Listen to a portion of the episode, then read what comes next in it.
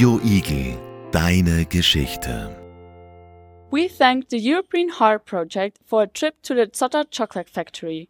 All groups from La Réunion, Greek, Welten, and Graz, which is in Austria, worked together and wrote down the following questions. We have the honor to get to know Mr. Josef Zotter better and to interview him. He's the founder of the Zotter Factory, and he always looks out that the chocolate they produce is made sustainable. He flies to the exact countries to buy the cocoa beans. Mr. Zotter, we thank you for taking your time. Thank you too. How do you deal with democracy in your factory? we do it every day. So it's uh, we are more than uh, 200 employees here, a lot of visitors, and we have to connect all. So that's it. Okay. Um, Do your workers have a vote about the decisions in your factory? this is a is a really hard uh, question. When I had a new idea, you know, then I make only I uh, himself. Yes. When we work in the factory, we have different ways to make a chocolate or something. So they help us and they bring their ideas. But my mindset is when the people are talking about Zotter chocolate, so it have to be Mr. Zotter inside, you know. So it's not so democratic. when when it is from new ideas, you know, but not in the normal work. Do you know all your employees personally? Yes, I know them, but in the last year it was really uh, difficult. Uh, we had all all the employees has, had mask, and so and sometimes I go to the factory and talk with some employee and not the right name, you know. Okay, okay. but I know every everybody. Okay. And what freedoms do you have? I, I'm the owner from the factory. We have no. Uh, when we go in a higher level, this factory is money free, you know. So it's funny to work here. Yeah. Okay, nice. How is your relationship with your colleagues and employees? Yeah, it's different. This this factory is not so small, you know. There are 230 uh, employees. There is um, the CEO and my wife and my kids are in the factory. So we had a pyramid, you know. The employees they they work in a position, you know, with marzipan or with alcohol or, or with spices and so on. They work with 15 or 18 groups. Yes, and so we, we connected. And um, this is uh, every time I say, How is the chef working? You know, you see him. I'm going in the factory and I work with the employees, and not I help them, they help me. You know, we talk about when we make a new line or, or something. And my favorite work is not to sit uh, to sit in um, uh, in the office. I have to do it, but not uh, all the uh, day long. How you can make sure that there are no kids working in the cocoa production? This is a difficult question, you know.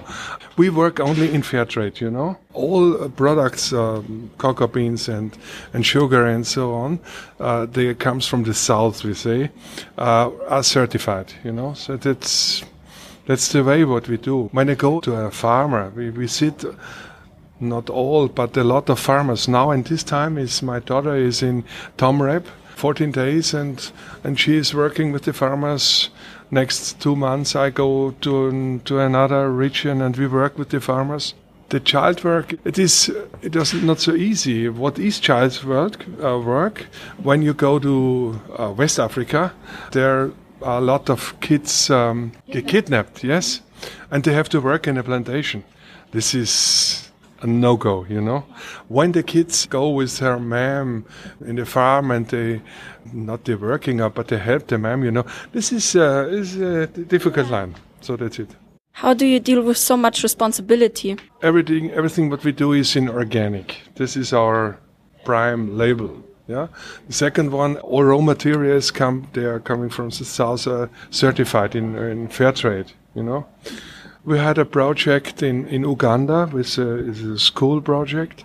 What we finance, you know, uh, we finance the, the food and, and the teachers and so on. Yeah, there is a chocolate and we sell the chocolate. So we give 50 cents to this project. And every year we collect um, 80 to 90, 100,000 euros for this project. This is this is a big thing. There are coming uh, schools so like you, but we we we are we are a factory. We are in, um, in a business. You know, it's not so easy. No? We have to make money too. How did your factory grow so fastly and effectively? we make good chocolate, you know.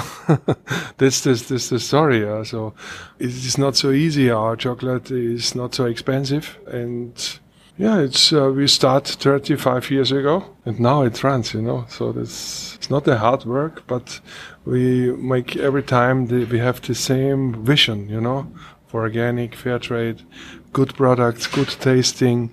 Uh, we make the, um, the theater you see today, so the people can go in and look uh, how we work, and so they see. Uh, so, have you seen uh, the Charlie's Chocolate Factory?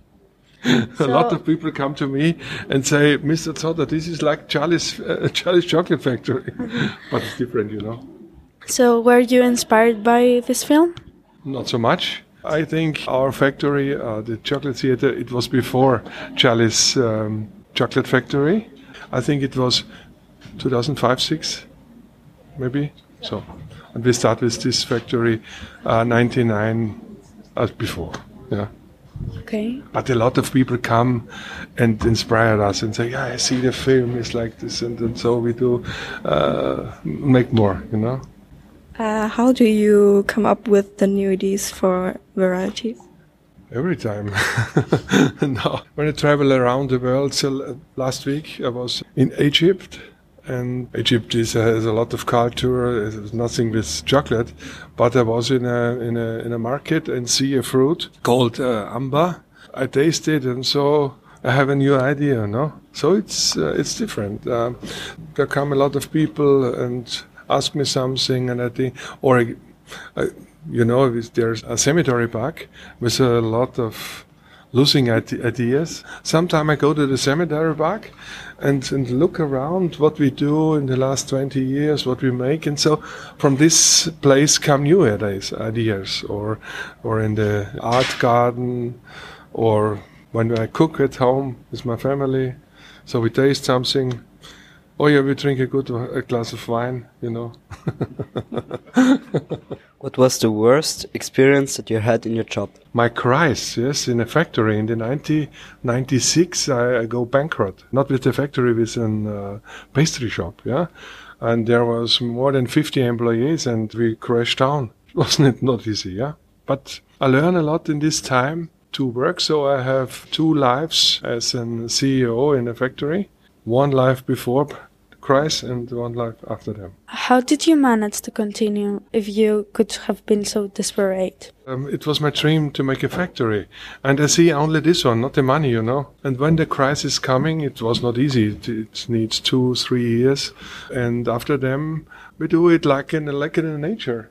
We go down three years, and after them we we get up. And really, this is my family, you know. Uh, it helps the, the employees. Uh, they are help me. They are. It was not easy. We was uh, this time more than 50 employees, and we go we we go down to two employees. You know, and now we grow up to 200, 230. That's the way from owners or founders. They, they don't uh, work only for the money, you know. So we work for a vision. And when you fall down, it's not a problem. You stand up. Thank you for the interview. We appreciate the trip to your chocolate factory and, and also enjoyed the chocolate. I really like your sh different shoes, by the way. this is this is maybe the story. Uh, when I start with different shoes, a lot of people said, "Mr. Zotter, what do you do? Why do you do it?" And I say, "Yeah, why I do it? Why do you? Why you have the same shoes? Is it, is it, is it the same?"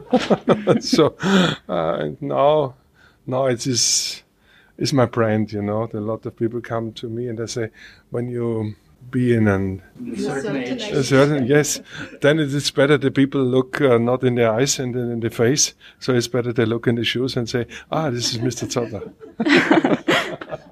bye bye.